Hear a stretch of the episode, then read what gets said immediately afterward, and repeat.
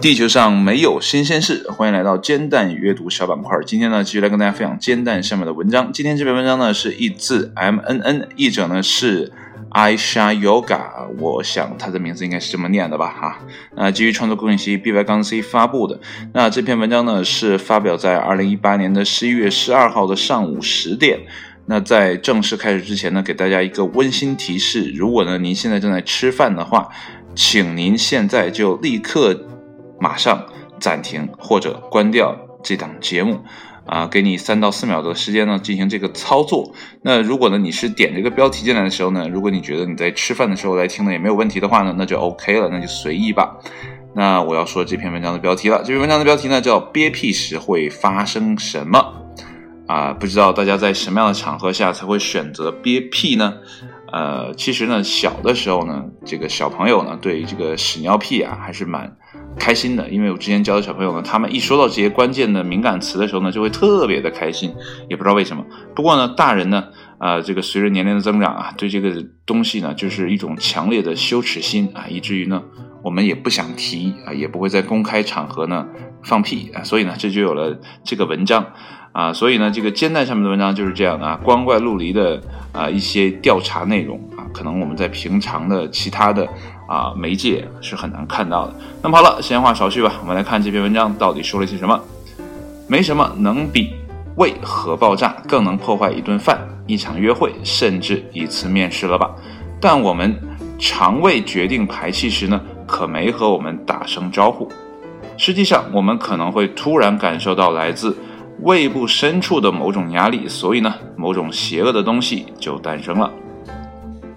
无论如何，每个人呢都得去释放这个内在的野兽。其实呢，人类，男人和女人都是一样的，平均呢每天为地球大气这个大气层贡献约十八个呃十五个屁啊！我刚才差点说多了。那么这个后面有个括号啊哈。那么有些人呢，比如你叔 Hank，都远远超出这个数字。那么 Hank 呢，可能是这篇文章的作者吧。呃，就不知道他这个呃是在哪儿翻译过来的，或者有什么梗呢？如果大家知道的话，也可以留言哦。那么现在呢，我们来想象一下啊，当地商场里的圣诞老人的感受如何吧。那么老板呢，不会每天都给他十到十五分钟的休息时间，况且呢，他还装扮的那么厚重，还是呢，为孩子们想想吧。但就在一瞬间，一个紧张的屁崩出来，或许呢，防洪闸门就这样的打开了。其实圣诞老人憋屁呢，对身体一点好处都没有。实际上，我们拒绝自己的这个胃排气时呢，身体很多部位都会出现问题。但要理解憋屁的风险呢，你就一定要先理解肠胃胀气是怎么起作用的。那么，肠道气体呢，是消化和代谢过程中的自然副产品。即使呢，你午餐刚刚吃的三明治，也可能会被夺走营养成分。这是一个可以创造多种排放气体的生化传送带。那屁中呢，约有百分之六十的氮气，百分之二十的氢气，剩下的就是占比少的二氧化碳、甲烷和氧气。但真正使屁难闻的因素只占很小很小的一部分，约百分之一的硫。这就是为什么放过屁的电梯要清除恶臭的原因。在气体生产线的最后一头呢，就是我们不常在印刷刊物上啊见到的小设备肛门啊，就是从这里那些压抑已久的气体呢绽放到空气中，一个屁呢就这样诞生了啊，这样的一个过程，不知道大家没有理解哈？那如果呢现在根本不是该把这个小东西带到世界上的时间的话呢，要怎么办呢？哎，当然不该放。但为此付出的代价是什么呢？哎，我们来看一下啊，胃在翻江倒海很不舒服，但如果一直忍着不管，很可能呢会导致永永久性的啊这个腹部膨胀。正如纽卡斯尔大学营养学教授啊，这是 Clyle Clean Collins 啊，在对话中写到呢，呃，对话应该是一本杂志吧，还是什么？啊，这些压抑已久的气体呢，总会想办法出去的。Collins 强调，那么有些气体呢会被我们循环啊系统呢重新吸收，最后呢在呼气时排出。啊，这个是真约会杀手，这是什么意思？后面还有个括号啊，也没看能看懂啊，这又不知道是什么梗。那么更可怕的是什么呢？这个内部的反应堆呢，会带来很大的压力，再怎么反抗都无法阻挡它。那些愤怒的气体呢，将会飞快地冲出后门，咆哮着复仇，与任何试图阻挡他们的人呢，在地狱相见。即便你在歌剧院约会，那以前呢，可能不会像现在这样。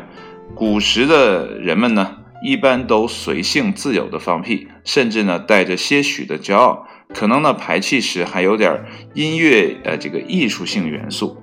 但文明社会呢，被低估的标志呢，就是知道什么时候该加紧句话，什么时候随它去吧。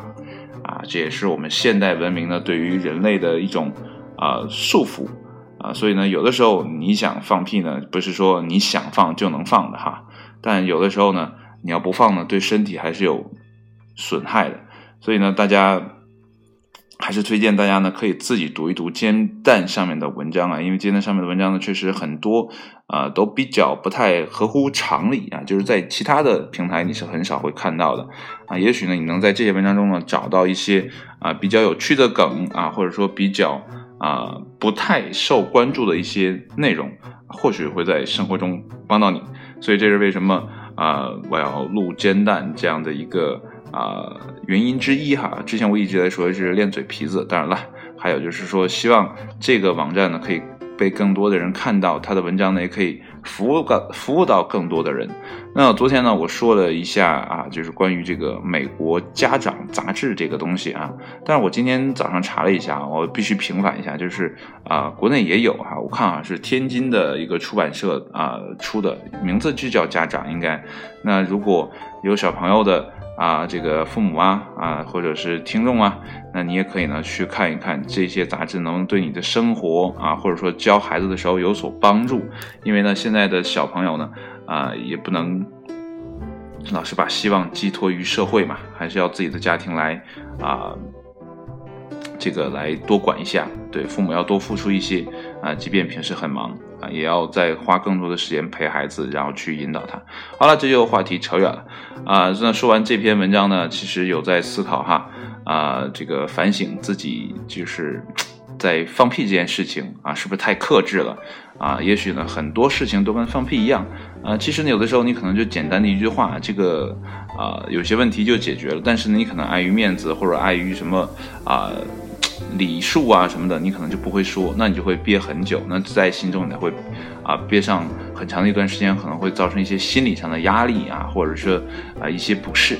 所以呢，有的时候呢，该放就放啊，无论是屁也好，还是啊不太恰当，就可能说的说话也好啊，总之你要找机会去释放你心中的这种压抑啊，呃，不要对自己造成太多的。